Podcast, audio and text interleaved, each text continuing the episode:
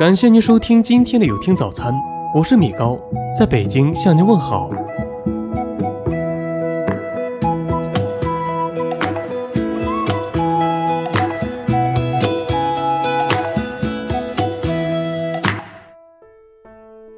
当父母恨不得把全世界所有的好东西和所有的爱都给孩子时，却忘了告诉孩子一件事：生活的艰辛是难以想象的。父母的呵护对于孩子们来说，无疑是一味毒药。孩子们心安理得地享受着一切，根本不知道知足，不知道感恩，不知道体贴父母，不知道生活的不容易。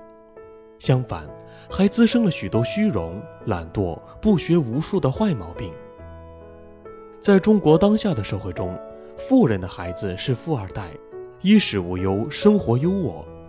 但是，许多的工薪阶层、收入并不高的家庭，也把自己的孩子当富二代养，满足孩子的奢侈要求：手机、电脑非苹果不要，衣服、鞋子一定要耐克、阿迪。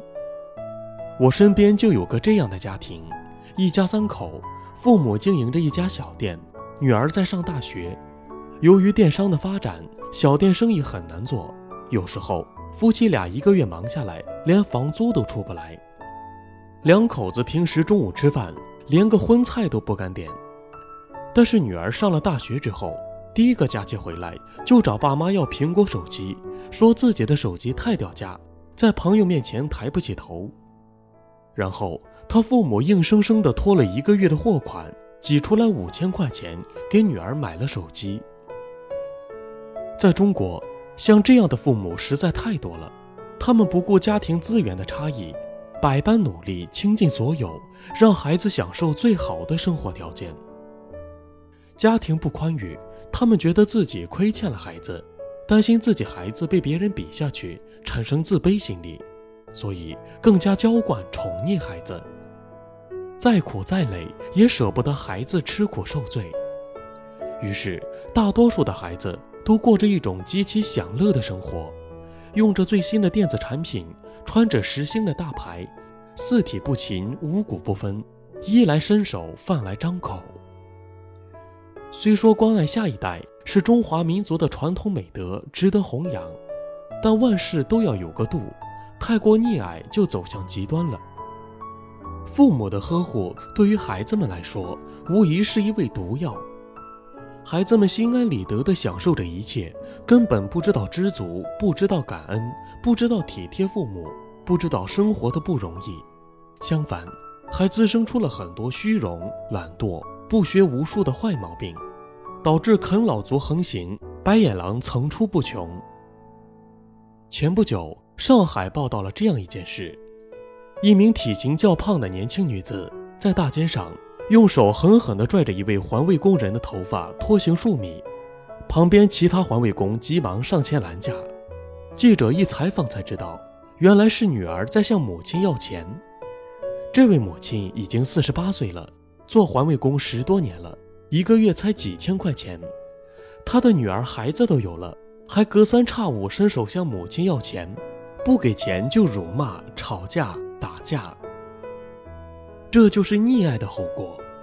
过度的爱会让孩子无视父母的辛劳付出，把这一切当成理所应当，最终变成啃老族、白眼狼。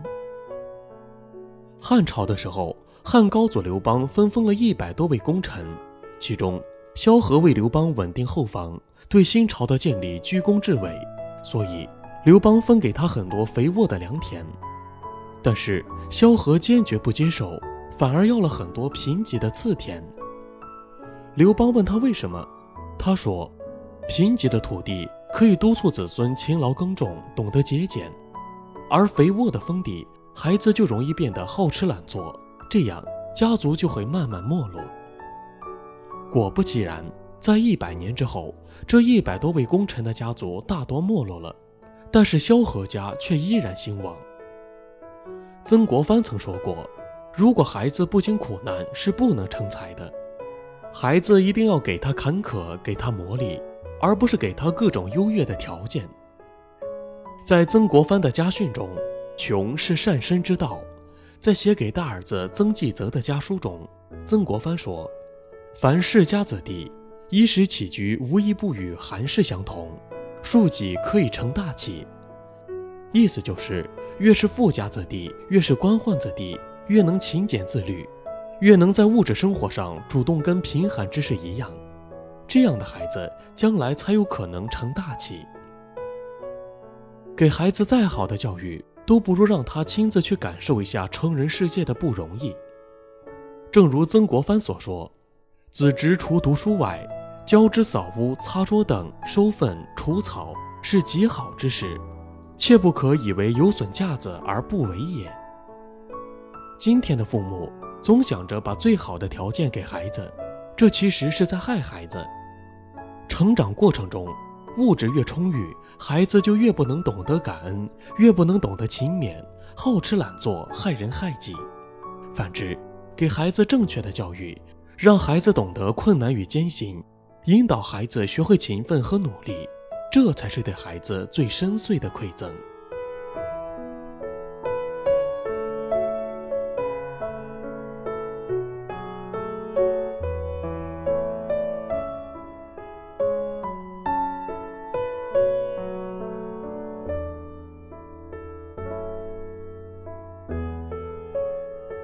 感谢您收听今天的有听早餐。如果您觉得不错，请分享给您的朋友们吧。我是米高，我们明天再见。